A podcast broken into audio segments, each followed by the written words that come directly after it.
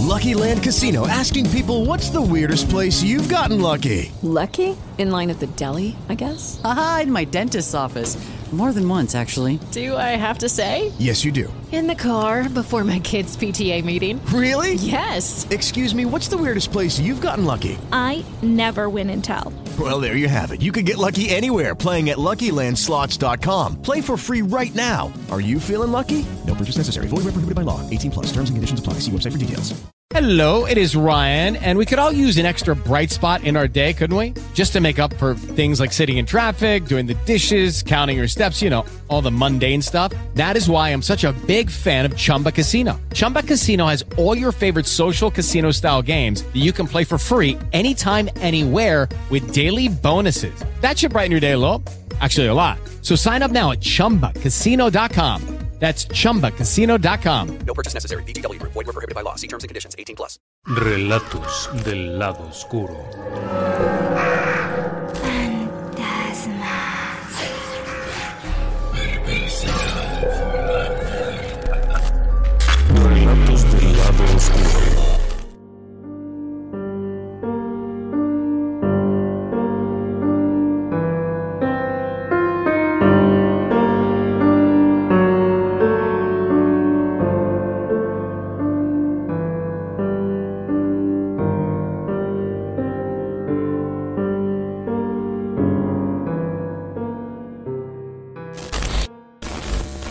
Antes que nada quiero pedirle que si usted es una persona que se llega a sugestionar fácilmente o es muy susceptible a temas difíciles, temas demoníacos, temas de presencias oscuras, en esta ocasión no nos acompañe.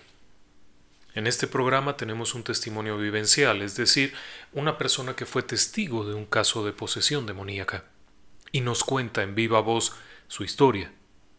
Es decir, no es un actor dramatizando un relato, sino la propia persona, un amigo que desde Venezuela nos ha enviado su experiencia. Así que ahí está la invitación. Si usted cree que llegará a sentirse un poco inquieto o inquieta, le invitaríamos a ver otro programa. Hay muchos más ahí arriba que hemos subido con muchas temáticas diferentes. Este no tanto. Ahora bien, durante años hemos visto películas demoníacas. En los años 70 comenzaría la escalada de estas películas con El Exorcista. ¿Lo recuerda usted? La temible película del Exorcista. La primera rompía todos los esquemas, aparecía una imagen demoníaca terrible, cuerpos retorcidos, caras demacradas, la lucha, la violenta lucha de un sacerdote y su asistente contra un demonio o muchos que poseen el cuerpo de una niña. Posteriormente habría otras películas impactantes. El rito, con Anthony Hopkins, menos apegada a la realidad pero también impactante. El exorcismo de Emily Rose, imponente, basada en un caso verídico, el caso de Annelise Michel. Aterrador por donde lo quiera usted ver. Es un relato impactante en donde se ven escenas de gran violencia sobrenatural y no sobrenatural que permiten muchas cosas. Pero es cine. Se trata de películas. Efectos especiales, cuerpos que se retuercen, que pueden levitar, que pueden flotar, que pueden romper cosas y exhibir una gran fuerza pero es cine. Porque la realidad es mucho peor. Sí. A decir de quienes lo han vivido. Por ejemplo, Monseñor Andrés Tirado Pérez, quien ha sido exorcista los últimos 15 años, el padre de Ávila, de México, a decir del propio Gabriel Amort, de José Antonio Fortea en sus diferentes textos, lo que se ve en las películas no alcanza a ser tan violento como lo que puede llegarse a vivir en estos episodios. El tema del que se habla en eso es la posesión demoníaca. La posesión demoníaca no es otra cosa que la ocupación del cuerpo de una persona por parte de una entidad no humana, de una entidad que no ha sido humana nunca, de una entidad oscura, perversa, con fines de destrucción. La ocupación es corporal. Repentinamente aquella presencia toma el control del cuerpo de la persona y comienza a exhibir ciertas reacciones y ciertos fenómenos. Pero no todos son iguales. La casuística del fenómeno de la posesión, en primer lugar, es la segunda más inusual.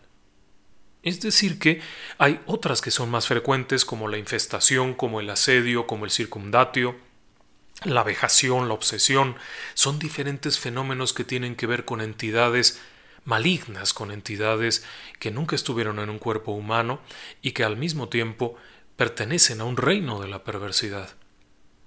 En el caso de la posesión, es el segundo más inusual. ¿A qué me refiero con esto? El caso más inusual es conocido como la integración. Solamente se sabe de unos pocos casos, pero la posesión demoníaca en sí misma es rara. Pero más difícil es aún liberar a una persona. Lo que cuentan los exorcistas son una serie de fenómenos tremendos. Para quien haya tenido oportunidad de leer los textos de Gabriel Amort, los textos de Fortea, los propios manuales que la Iglesia Católica ha redactado durante años, los textos del padre Renz, probablemente le sean familiares temas como el sansonismo, la xenoglosia, la precognición, el conocimiento de cosas oscuras y evidentemente la maldad. El sansonismo es exhibir una fuerza descomunal no correspondiente al cuerpo de la persona, la xenoglosia, saber lenguas que nunca se han aprendido, dominar lenguajes que nunca se han conocido. Después está este fenómeno de saber lo oculto. Hay una persona ahí, un individuo que acaba de entrar, y de pronto el poseso le puede revelar mínimos detalles de su pasado, que aquel ha querido mantener ocultos y que sabe que nadie más los conoce. Sin embargo, esta persona que está afectada por la presencia sabe los mínimos detalles. Son varios factores que se toman en cuenta. Pero además, tampoco todas las manifestaciones son iguales. Existen presencias que se consideran clausis o clausos, silenciosos. Su presencia solamente se nota por extraños pensamientos y reacciones ligeras, la pérdida de conciencia, la pérdida de un tiempo. Repentinamente la persona afectada no se da cuenta de dónde ha estado, qué ha estado haciendo durante periodos de tiempo. Pero esto empieza sobre todo cuando hay algún símbolo religioso cerca, hay una reacción inmediata. Después están aquellos otros que son particularmente ruidosos, los apertis o apertus, los que se exhiben, los que les gusta verse, gritan, hacen, se hacen evidentes. Y después están los más complicados, los abditi o abdutos, aquellos que no se ven, aquellos que pueden pasar semanas enteras de oraciones y no van a reaccionar. Tarda un tiempo importante para que se hagan evidentes, pero cuando lo hacen, lo hacen con una fuerza descomunal. El ritual del exorcismo pretende hacer que estas presencias se revelen, pero en muchas ocasiones no es necesario esto. Puede haber reacciones violentas ante objetos religiosos, incluso hasta el simple nombre de algún sacramento o de alguna venerable o el mencionar el nombre divino. Es más que suficiente para provocar una explosión. En otras ocasiones, simplemente con acercar una señal religiosa, hacer una señal religiosa, provoca la ira inmediata. La persona estalla en un arranque de ira agresivo y es cuando se comienzan a notar ciertos indicios de la posesión.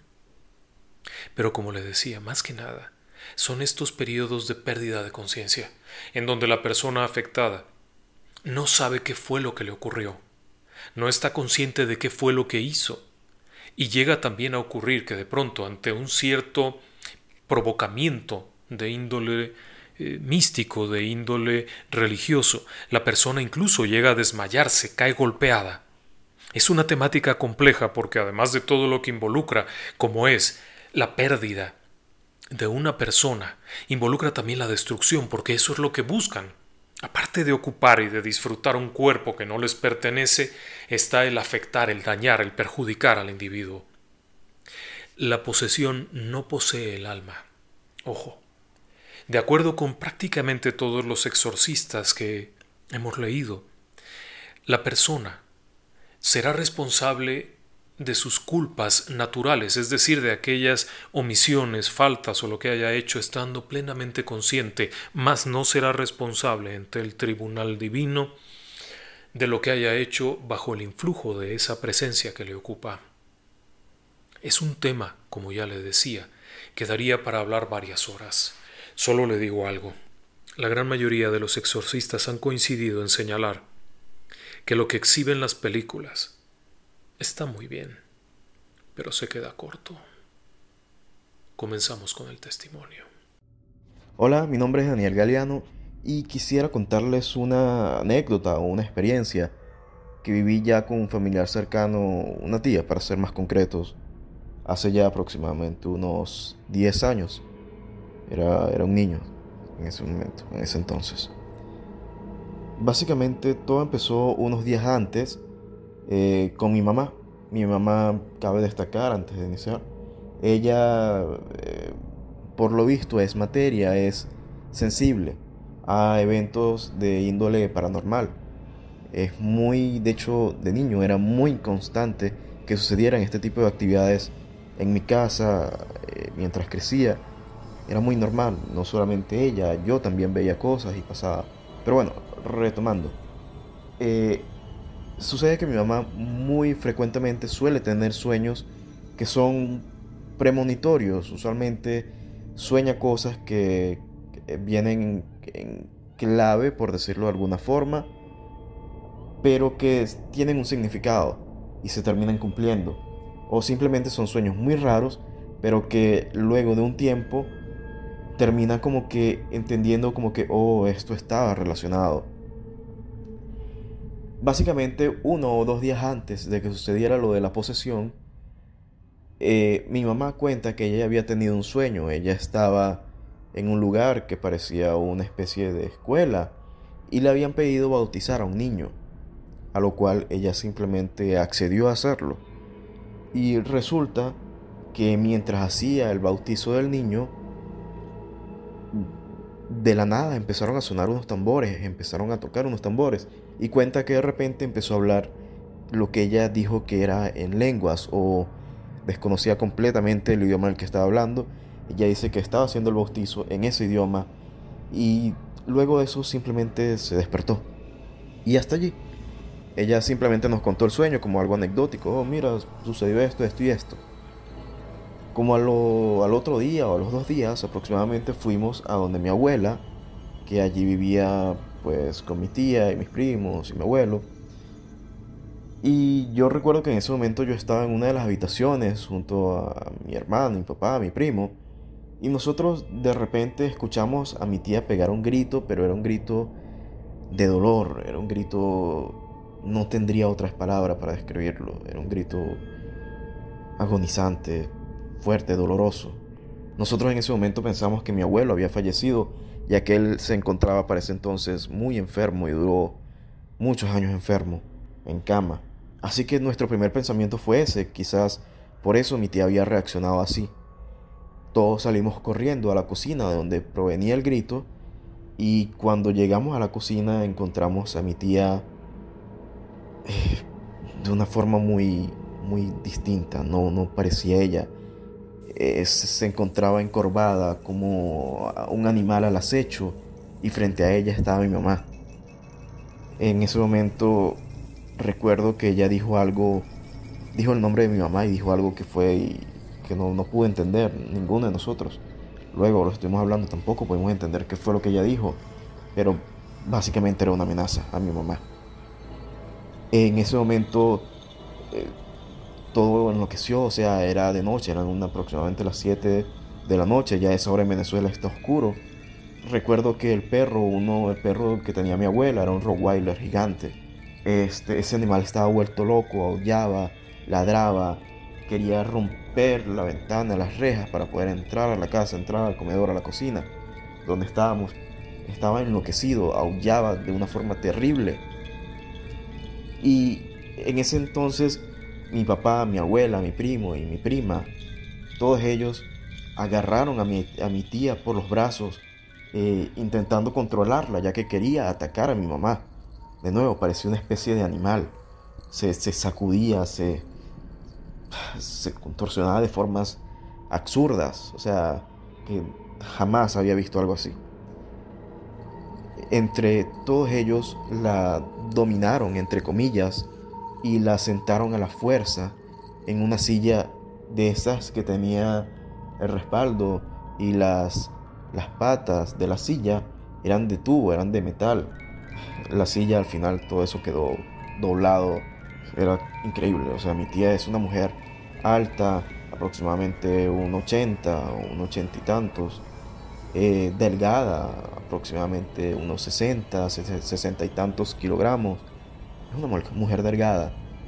No es una mujer fuerte, una contextura fuerte. Y sin embargo, ella podía con todas las, con las personas, con mi papá, mi abuela, mi primo y mi prima, los cuatro la estaban sosteniendo y aún así ella no podían con ella. Al punto nuevamente que logró doblar la silla. Cuando terminó todo, yo no pude, no pude entrar al comedor. Estaba con muchísimo miedo, no. Incluso se me olvidaban las oraciones, intentaba rezar y se me olvidaba. Podía solamente rezar por partes de lo asustado que estaba de toda la situación. Em, mi mamá, ella sí estaba también, estaba evidentemente asustada, pero empezó a reprender, empezó a rezarle, a rezarle con mucha fuerza, con mucha insistencia, intentando sacar a lo que sea, expulsar a lo que sea que tuviese mi tía. Eh, en ese momento eh, estaba allí luchando. El ambiente estaba igualmente enrarecido, era, era, no, no hacía frío, no era en Venezuela, por el contrario, la parte donde yo soy es muy caliente, hace mucho calor.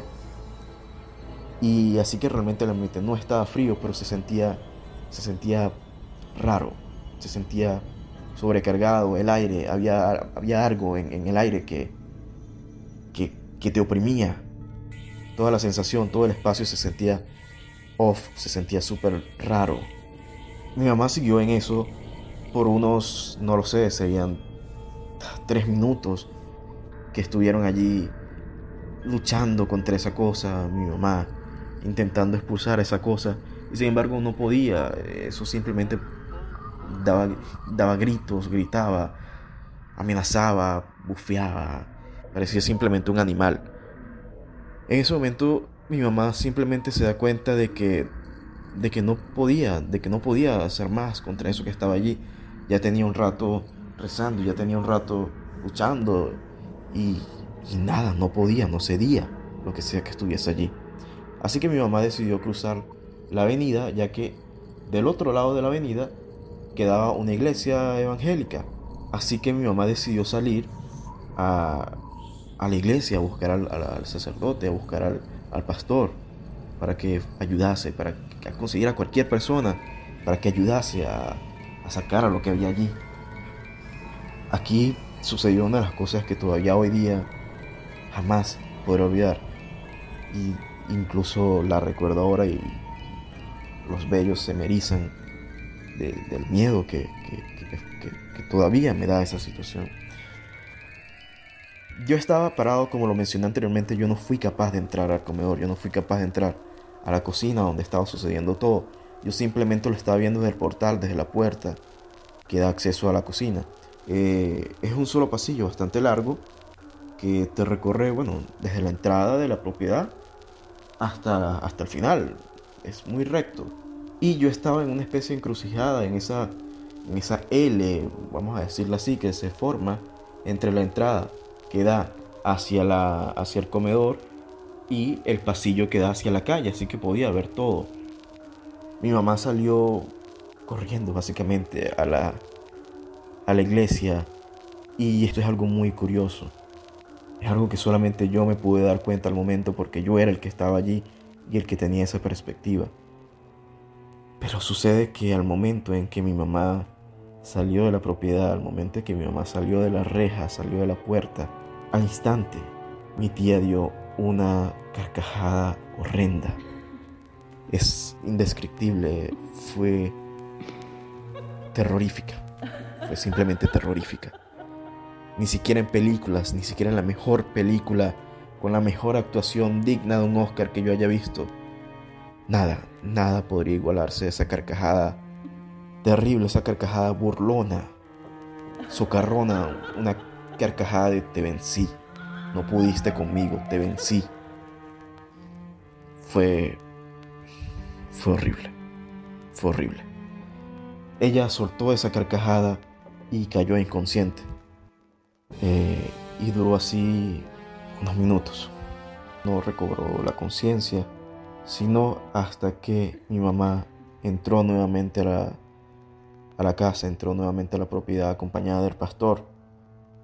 Una vez este, mi mamá entró a la propiedad, empezó todo de nuevo.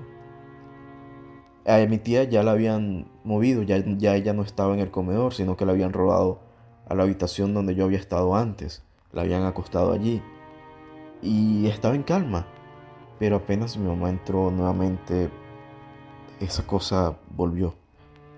Nuevamente mi tía enloqueció y, era absurdo porque nuevamente era una habitación cerrada. No tenía forma de saber que mi mamá había entrado y sin embargo, apenas mi mamá puso un pie, todo empezó de nuevo. En ese momento mi mamá junto a mi abuela, mi papá y unos primos, bueno, mi primo y mi prima, además del pastor, por supuesto, todos ellos entraron al cuarto. Yo me quedé afuera con mi hermano. Bueno, duró varios minutos, duró, duró, no sabría ni siquiera decir cuánto fue, que duraron allí pegando gritos, eh, intentando sacar lo que sea que estuviese allí. Y bueno, luego de un tiempo, luego de esos minutos, salieron todos, salieron todos. Mi mamá se sentó conmigo en, una, en un sofá grande que había allí. Y lo más increíble de todo es la apariencia física de mi tía. Ella ahora ya estaba calmada, ya había recobrado la conciencia, ya era ella hasta cierto punto, pero su estómago, su, su panza, parecía que estuviese embarazada. Tenía una panza enorme, de unos quizás 6, 7 meses de embarazo. Yo recuerdo haber estado sentado junto a mi mamá. Yo estaba cabizbajo, le tenía miedo a mi tía. En ese, luego de esa ocasión, luego de esa experiencia. Y yo recuerdo haber alzado solamente unas dos o tres veces la vista. La vez que recuerdo haberle visto los ojos directamente eran unos ojos carmesí, eran unos ojos, me refiero propiamente a, la parte oscura del ojo, era, era roja. Luego de eso simplemente no quise verle más la cara. Conté lo del sueño al principio debido a que posteriormente mi mamá contándonos qué había sucedido en ese momento, qué había sucedido en, en esa ocasión, ella dice que ella simplemente le estaba contando el sueño a mi tía cuando de repente ella pegó ese grito y intentó atacarla. No sé exactamente cuál fue el significado del sueño, no. Mi mamá, hasta donde sé, tampoco lo sabe. Pero sea lo que fuese, fue el detonante para que se diera esa posesión. Eso desgraciadamente no fue algo de una sola ocasión.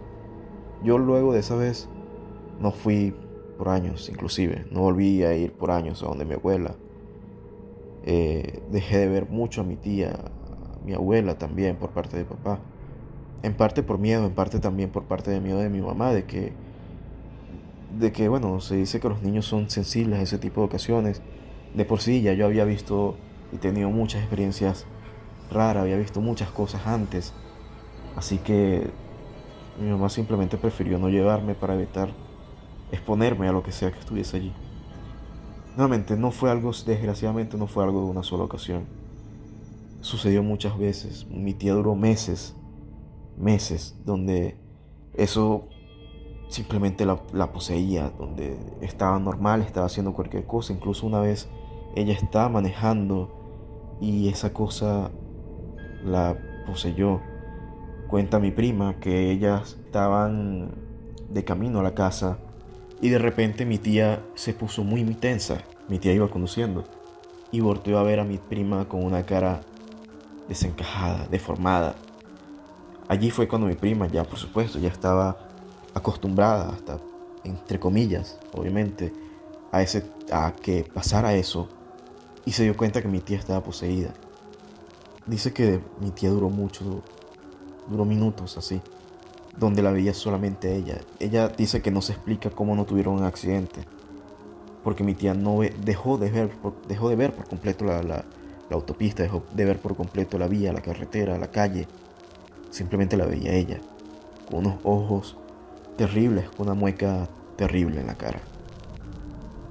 Una vez, de hecho, un día luego de que sucedió la experiencia que yo vi, la experiencia que he narrado acá, fue para allá un familiar de mi mamá, al que mi mamá le había contado lo que había sucedido. Eh, es, un, es un primo de mi mamá, yo le digo tío por cariño. Pero él siempre ha tenido como... ha sido cercano a la brujería.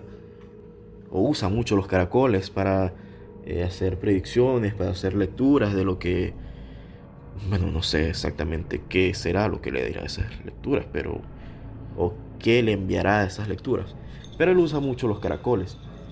Y él dice que él al llegar empezó a, a lanzarle los caracoles a mi tía y dice que ya de repente nuevamente empezó a pegar gritos, que lo que sea que estuviese allí empezó nuevamente, la tomó, empezó a nuevamente como un animal, como una fiera, a intentar atacarlo pero supongo que él estaba más protegido por su religión, supongo. Porque él dice que la enfrentó. Y bueno, y cuenta mi abuela, mis primos, todos los que estaban allí, incluso las personas de la iglesia, contaban que estaban aterradas porque se escuchaba los gritos de mi tía. Y era, eh, o sea, es una avenida, es la avenida más grande de mi ciudad, con varios carriles, y la escuchaban del otro lado de la avenida, los gritos, los aullidos que, que daba. Dice mi tío que llegó un momento donde él la enfrentó, donde le rezó, donde le echó, no sé qué cosa le echó, realmente no lo sé. Y dice que mi tía empezó a actuar como una niña. Su voz le cambió completamente a la de una niña. Se arrinconaba y le decía, por favor, no, para, para, detente, me duele, me lastimas, detente. Intentaba engañarlo intentaba hacerse pasar por una niña pequeña, se encogía simplemente para darle pena y que se detuviera. Duró mucho, duró, cuenta mi tío y mi abuela, que duró aproximadamente una hora en eso hasta que por fin nuevamente eso se dio. En la iglesia era horrible, mi tía empezó a asistir a la iglesia y era peor, en plena misa, en plena eh, oración dentro de la iglesia, esa cosa la poseía y empezaba a lanzar todo lo que hubiese, o sea, estos bancos los lanzaba. Cuentan que era horrible. Todo eso sucedió por mucho tiempo, eh, hasta que un día mi abuela usó una oración que había dejado mi abuelo. Mi abuelo ya había fallecido. Y ella utilizó una oración que dicen que era la oración de las siete palabras, si no mal recuerdo. Cuenta ella que era una oración muy, muy poderosa. No sé, según ella dice que hacía temblar la tierra, que, los niños no la podían escuchar porque sangraban sus oídos. Cuenta que era muy poderosa. Y un día que llegó mi tía transformada nuevamente, mi abuela ya estaba preparada y, y la esperó con eso. Dice que fue terrible, pero sirvió. Al final funcionó. Mi tía luego de eso no la volvió a poseer, eso al menos. La siguió poseyendo otra cosa, pero era ya era distinto. Era, al menos quizás, puede ser que haya sido lo mismo, pero con, otra actitud, con otra apariencia, más apacible. Y luego con el tiempo simplemente dejó de suceder. Fueron meses terribles. Para mis primos, para mi abuela. Fue, fue horrible. Muchísimas gracias por escuchar.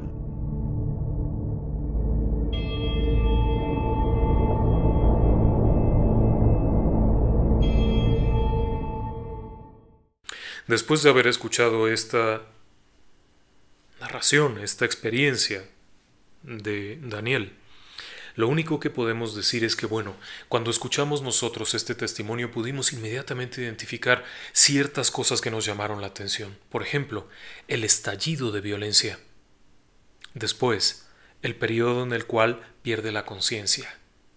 Después, este hecho de responder a cosas que no veía, por ejemplo, la presencia de la mamá y reacciona aún sin verla, sabe que está ahí, todos estos fenómenos son muy coincidentes, por eso nos ha llamado tanto la atención este testimonio. Además menciona otra cosa que es muy importante.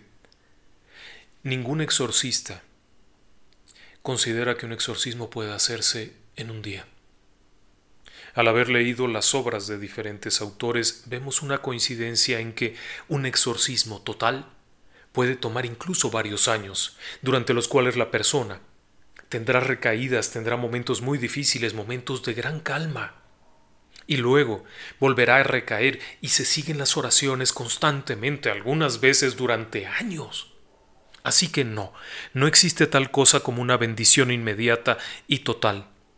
Todo toma tiempo. Así es que al oír el relato de esta persona, de nuestro amigo Daniel desde Venezuela, todo lo que mencionaba era muy consistente con un fenómeno que hemos leído y escuchado muchas veces. Por ello es que esta noche hemos querido compartirlo con ustedes, porque es un relato que nos ha dejado con el sabor de un caso poco conocido pero real. Hay otras historias que estarán pendientes de presentar, en donde han ocurrido fenómenos similares. Pero por lo pronto, queremos desearle la mejor de las noches. Pater dimitilis nonim sunt quid faciunt. Esta es parte de la oración que menciona a Daniel. La oración de las siete palabras es una oración muy antigua que se basa en las siete frases que dijo Jesús estando colgado de la cruz. Es la oración por excelencia de liberación. Buenas noches y que descansen en paz.